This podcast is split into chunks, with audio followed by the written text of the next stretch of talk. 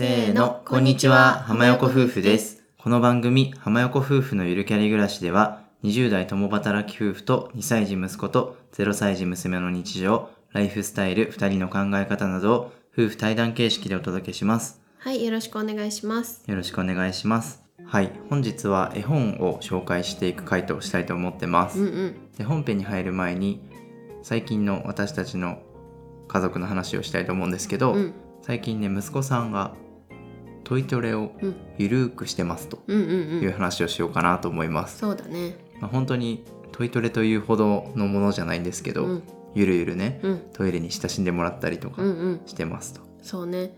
最近まあママ友で同じぐらいの子供その2歳ぐらいになってくると大体話題がさ「トイトレどう?」みたいな「始めてる?」とか「おむつ取れた?」みたいなっていう感じになってきてちょっと身近になってきたよね、そのトイトレっていうのが。そうね、うん。まあトイトレって普通に言ってるけどトイレトレーニングのあそうね。略で、うんうん。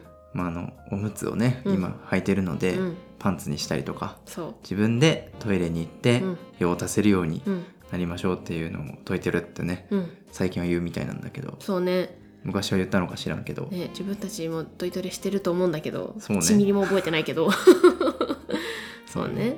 まあやり方は人によるし、うん。なんか保育園とか幼稚園とかね、うん。いろんな方針があると思うし、うん。例えばエリートを幼稚園に入れたいとそれまでにトイトレ完了してなきゃダメとかあさそうそうそう。そういう縛りもある人もいるらしいし。まあ本当に家庭によってね事情は様々かなと思うんですけど私たちは特にそんなに急いでないというかさなんかいつまでに取らなきゃみたいなのも特にあんまり考えてないし息子さん3月生まれだからさそういう意味でもあんまりそのなんだろう幼稚園前に取るみたいなのも結構彼にとってはハードル高いかなとも思ってるから強制はしないようにしてて、まあ、今は本当に彼が行きたい時にトイレに座る。でもほぼ1日1回ぐらいしか座らないんだけど お風呂に行く前は必ず座るって言って座ってそこでおしっこ出んだよね。そう。だけどそれ以外は座るって聞いても座らないっていうし、まあ、うんちはまだ出たことないしっていう感じですごい緩いだからそうだね。お風呂前の夜のおしっこはなんか毎日なぜか出るんだけど、そでもうんちは本当に一回もねう。そ 出ないし、う、うん、うんち教えてねって言うんだけどうんとか言って。うん。で隠れてすんだよねうんち。カーテンの端っことかね、うん。部屋の隅に隠れていないと思ったらうん「うん。ち出たよ」あそうそれでさ今日さちょっとちらってさ保育園の帰りにさ寄ろうって思ってさ全然手ぶらで行ったらさ急に息子さんが隠れてさうんちしちゃってさえ何も今ないってなって 急遽ドラッグストアにさお尻拭きとおむつ買ってさ帰るっていう事件発生したよね。うん。すごい思い出した。そうっていうのでねまあまだまだ先は長いと思うんですけど、うん。頑張ってます。あでねパンツ買ったんだよね。なんか保育園の先生が、まあ、そろそろその息子さんがたまに保育園でもトイレに座るとおしっこが出るみたいで、まあ、パンツに親しむっていう意味でまあおむつの上からだけどパンツを履くっていうのやってもいいかもねみたいな言ってくださってでまあ急遽買いましたと。うん。まあ、彼の好きな消防車が書いてあるパンツを買いました。そしたらなんか1日目というか初めてそれを見せた日は履くって言ったんだけどそっから「いない後で履く」って言われる。一生後で来ないやつね。後でいつ？って言っても「うーん」って言われる。はい。はい、うん。まあ、ゆるゆるねトイトレしてるんですけど本当におむつが取れたとかねもうちょっとまとめて、うんうん。あのどういうことしたよみたいな話せるようになったらまた一本ねかけて取ろうかなと思うんですけど、はい。一旦我が家の現状でした、うん。はい。では本編に入っていきたいと思います。ぜひ最後までお聞きください。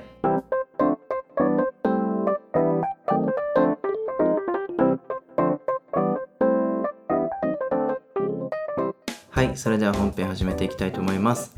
本日はお便りいただいてますので紹介したいと思います浜ゆるネームほのみんさん。浜横夫婦さんへほのみんと申します。結婚4年目で2歳の息子を育てています。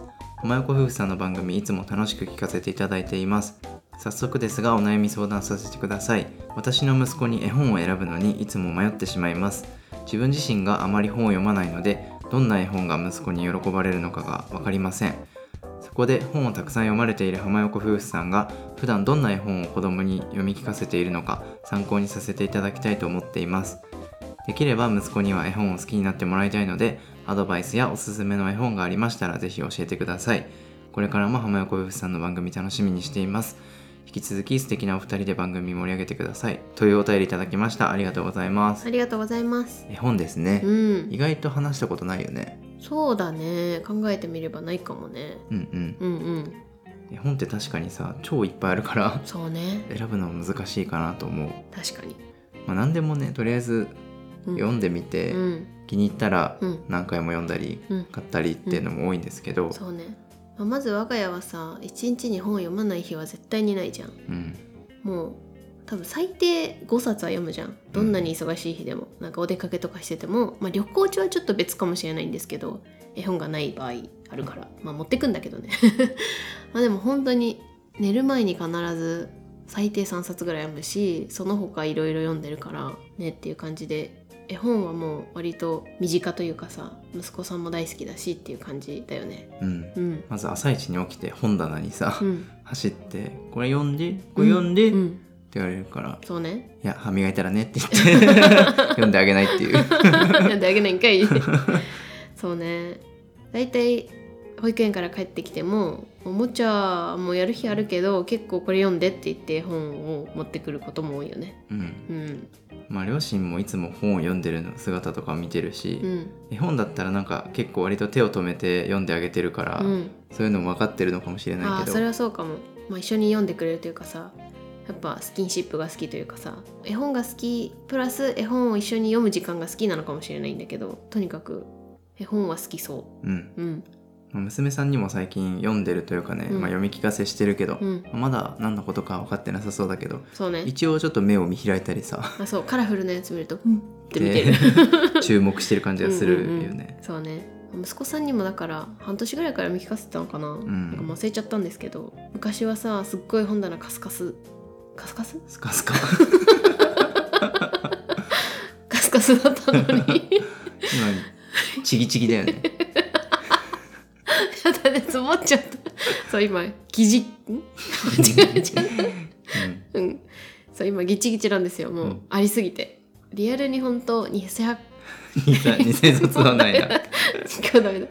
リアルに200冊ぐらいうんありそう、家には。そうね。うん、なんか絵本棚を持っていて、うん。見えるだけで200冊ぐらいあって、うん。多分押し入れとかにもちょっとしまってたりするし、っていうの全部合わせると、まあ、200冊以上は絶対あるんじゃないかなと思います。そう。で図書館にも行ってさ大体10冊ぐらいは借りててっていうのをやってるのでもう私たちも300冊ぐらい読んだのではないかとうん、思っている、絶対読んでるよ読んね。でるよね。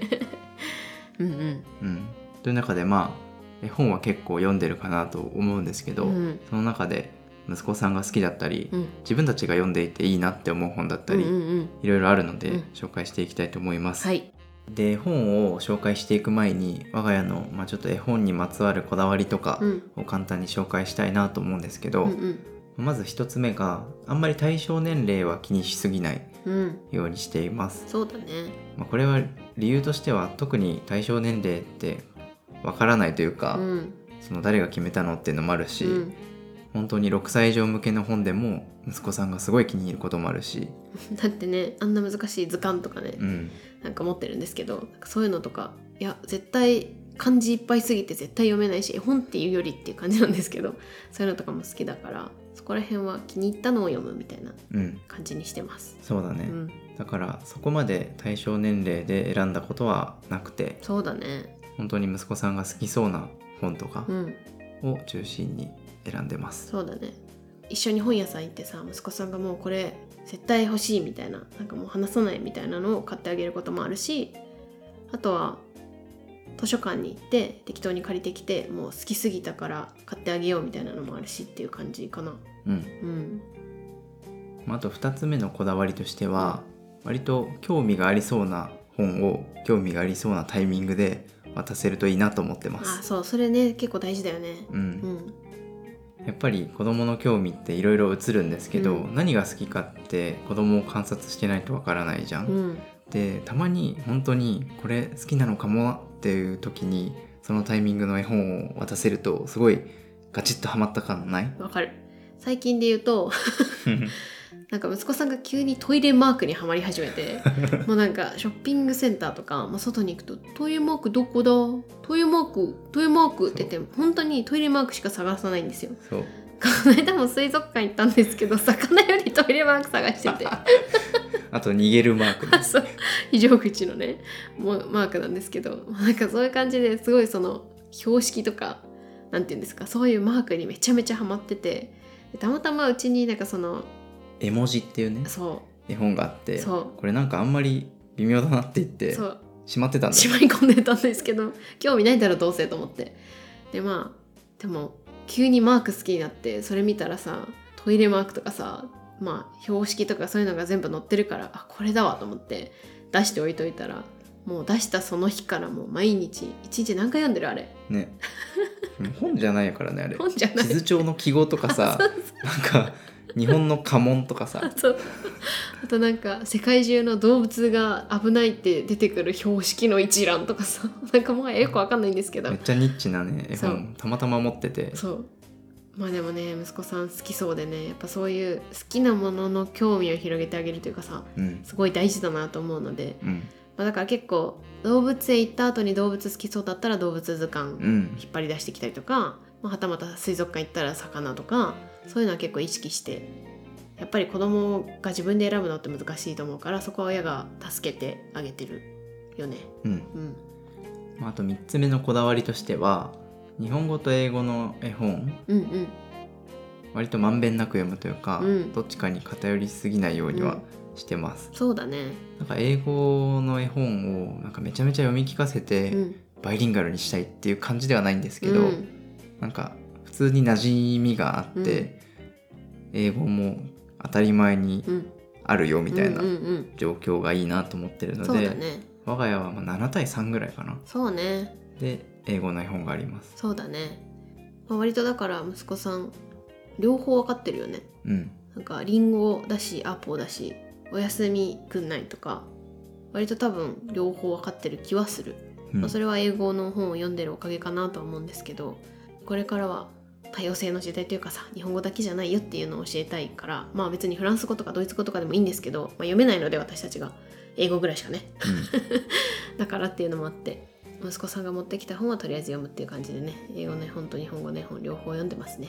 そうね、うん。まあ、あとシンプルに英語の絵本ってなんか日本の絵と結構違ったりさ。あそうね。なんかそこをポイントというかそこをクローズアップするんだみたいな絵本とか結構視点も変わるから、うんうん意外と親が読んでても面白いしそうだね。普通に英語の勉強にもなるし、あわかるわかる。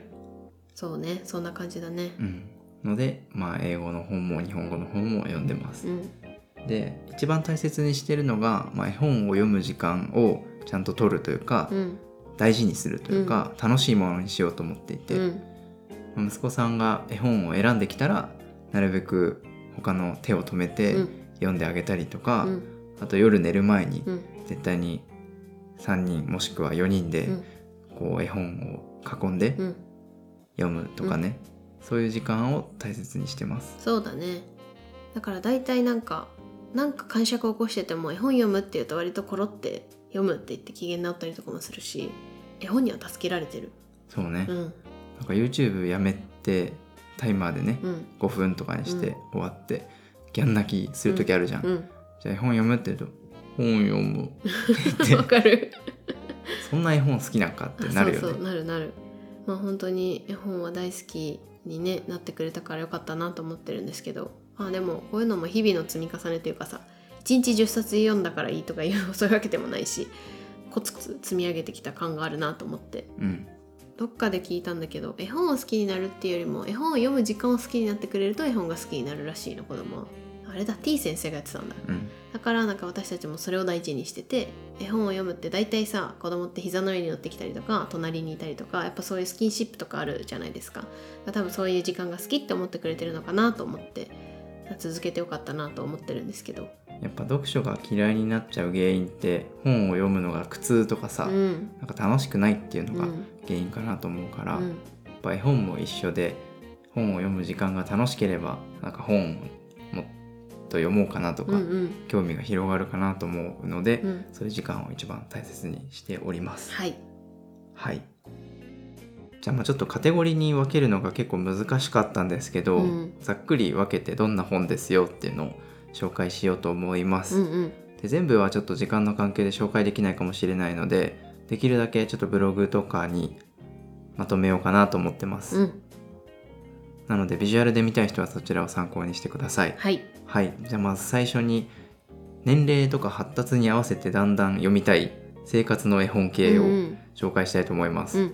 で例えばこれ何かというと歯磨きとかトイレとか、うん。そういう何かができるタイミングで読んであげたり何かを始めようって思うタイミングで読むとちょっと導入になるみたいなうんうんうん。絵本のイメージです。で最初歯磨きを始める頃におすすめしたいのが「歯磨き列車出発進行」って絵本です。うん。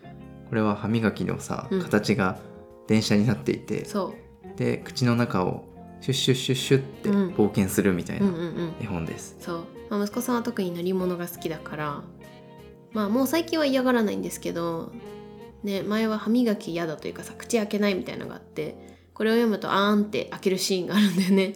だから結構それであーんってしてくれたりとかしてうん。割と助かった絵本ね、ですね。シュッシュッシュッって言いながら、うん。人参シュッそピーマンシュッとか、まあ、食べてるものをシュッって言うんですけど、うん。それを本当に今日食べたものをううんうん。言いながら、うん。バナナシュッとか、うん。みかんシュッとか。そう。息子さんは牛乳シュッとか言うんだよね。可愛いよね。水シュッ。そうそうそう。そうそう。っていうのでねまあ絵本と現実がリンクして結構歯磨きを好きになるきっかけになるんじゃないかなと思って、うんかなりおすすめです、うんうん。じゃあこんぐらいのペースでいくか。はい。はい。2つ目がトイトレの始まり。うん。トイレトレーニングの始まりにいいなと思うのが「おむつの中見せて見せて」という絵本です、うんうんうん。これはネズミくんがいてね。ネズミくんがいろんな動物のおむつ見せて見せてって言ってくんだけどでまあ最終的にみんながネズミくんのおむつも見せてよって言って見たら空っぽで「えなんで?」ってなって「うんちはトイレでするからね」っていうので締めくくられる本なんですけど、まあ、だからトイレっていう概念というかトイレでうんちはするんだよみたいなのを教えてくれる絵本かな。うん。ね、だからちゃんとねなんか動物ちゃんたちがねみんなおむつ履いてるんだよね。でそれをめくれるようになっててなんかそういうちょっとした仕掛けみたいなのもまあ子供にとっては楽しいかなっていう感じ。うん。うんですね。これも結構分かりやすいしそうだね。ちゃんとオチがトイレだよみたいな感じで、ネズミくんはトイレでしてたよねみたいなうんうんうん。声かけに使えるのでうん。いいかなと思います、うん。もう一つトイトレつながりで今度はちょっとパンツ寄りなんですけど、うんうんうんポーラーベアーズ・アンダーウェアっていう、これは海外の絵本だね、うん。で、えっと、白熊さんにうんうん。いろんなパンツを履かせる、いやてか白熊さんがパンツがないみたいな。僕のパンツがないから探してよみたいな、探す旅に出るのか。あそうそうそう。でいろんな動物とかがパンツ履いててこれは誰のパンツみたいな。人参柄のパンツは誰のパンツとか花柄のパンツは誰のみたいな。まあなんかそのパンツっていうものが履くんだよっていうことをまあこれも教えてくれるというか。うんなんか息子さんは最近パンツを履き始めたからねちょうどいい感じだよね。そうね。これも一応仕掛け絵本というか、そうね。ちょっと穴が開いていて、うんうん。次の柄なんだろう、うんうんうん。誰が履いてるんだろうみたいな、うんうん。こういうアクションがあるような絵本なので、まあ、子供も読んでいて結構楽しいかなと思います、うん。はい。次が性教育の関係の絵本です、うんうん。まあこれもちょっと早いかなと思うんですけど一冊だけ読んでいて、大事大事どうこだという絵本です、うんこれはまあ大事大事な場所が、うん。まあ、胸とかお尻とか性器とかね、うんうん。そういったあの他人に触らせたり見せたりしちゃいけないようなところを大事大事だからねっていうので教えてくれるような絵本です。そうだね。結構子供ってさ性犯罪とか巻き込まれやすいって言うけどなんか知らない人に見せてって言われたらちゃんとダメって言うんだよみたいなセリフとかも入ってるしなんかお風呂でお母さんとかお父さんが洗うんじゃなくて自分で洗おうねみたいな。大事大事は自分で洗おうねみたいなのとかも書いてあってうん。息子さん最近さ大事大事自分で洗うみたいななんか言ったりするから結構彼の中でちゃんと分かってるのかなって思ったりはする。うん。うん。これもかなりビジュアルでもわかるし、まあお風呂に入るたびにこう大事大事だからねって言って声かけもできて。うん。息子さん2歳2ヶ月ですけど割と理解してうん。動くようになるような、うん。割とすごいなと思った絵そう本です。だね。まあ本当導入ではとてもいい本なんじゃないかなと思ううん性教育ってこれから大事かなと思うからねそうね、うんです。はいはい。で次が弟とか妹が生まれた時に読むといいなと思ってる本があります。うんそれがパパとママの宝物っていう絵本です。うんうんこれはまあ熊の家族を描いた絵本なんですけど、お父さん熊とお母さん熊とあと3匹の子熊が生まれるんですよね。うんうん3匹の子熊がまあお兄ちゃんお姉ちゃん弟みたいなうんうん。感じの割合なんですけど、うん。まあその3匹が私たち一番誰が好きなの？みたいな、うんうん。本当に私たち大切に思われてるのかしら、うんうん。一番かしら？みたいな、うんうんちょっと嫉妬しちゃうというか、うん。うん不安になっちゃうけど、みんなが一番だよみたいな、うん。言うみたいな、うん。そういうあったかい絵本なんだよね。そうだね。息子さんもこれまるとか言って自分の名前言ってさその一番上のお兄ちゃんさして次のお姉ちゃんのも娘さんのね名前出して言ってて絵本のタッチというかさ色合いとかそういうのもすごい可愛くて読んでるこっちもすごい温かい気持ちになれる本かなと思います。うん、次が寝かしつけとか寝る前に読むといいなと思う本です、うんうん。これは3つ選んだんですけど一応全部英語の本だったねたまたま、うんそうだね、まあ、日本語でも出てるのあると思うんですけど、確かに。うん、1個目は「Good Night Gorilla」っていうのでこれは多分ね一番有名な気がする。そうなんだ。うん多分、まあ、なんかゴリラさんがいたずらをして動物園でいたずらをして鍵を開けていくみたいな感じの本なんですけどまあ「グッナイゴリラ」とか「グッナイライオン」とかまあ本当単純というかそれしか書いてない。であとは絵で楽しむというかそうね。感じなんですけど息子さんこれ小さい頃からめちゃめちゃ好きで最初はねグッナイトっていうよりもなんかバナナが出てくるんですけどその絵本に。ひたすらバナナを探す絵本だと思ってて多分彼は。ババってバナナをまだバって言ってる時代にずっとそれをね言ってたよね指さして。懐かしいね。懐かしいよね、まあ、今はグッナイってちゃんと言うんだけどなんかそういう小さい時から読める絵本っていう感じかな、うん。だね。うん。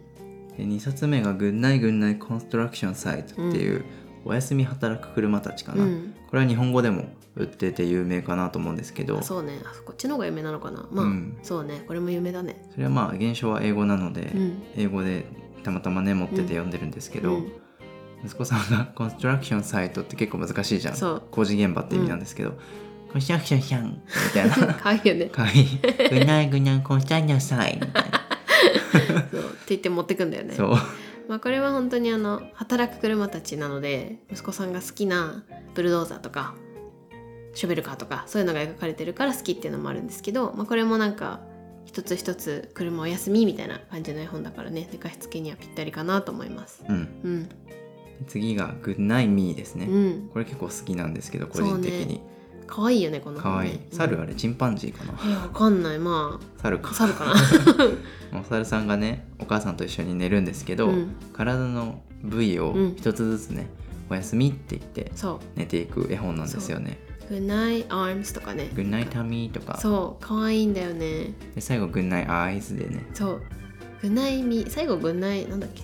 グッナイミーか。グッナイミーじゃない？なんか See you in the morning みたいな感じで終わる絵本ですごい可愛いなと思って、うん。これは結構可愛いからおすすめ、そうね。なんか癒される、うん。読んでるこっちが。うん。です、はいここでですね収録時間が結局50分超えになってしまったので はい。前編後編に分けようと思います、はい。前編はここまでで終了で来週は後編をお送りしたいと思います、うん。来週も引き続きお楽しみいただけると幸いです。では締めたいと思います。浜横夫婦のゆるキャリ暮らし今回の放送は以上です各種ポッドキャストなどで配信しています。ぜひ登録フォローよろしくお願いします。またお便りはプロフィール欄のリンクから送っていただけます。コメントや感想メッセージお待ちしております。では最後まで聞いていただいてありがとうございました。また次回の放送でお会いしましょう。ありがとうございました。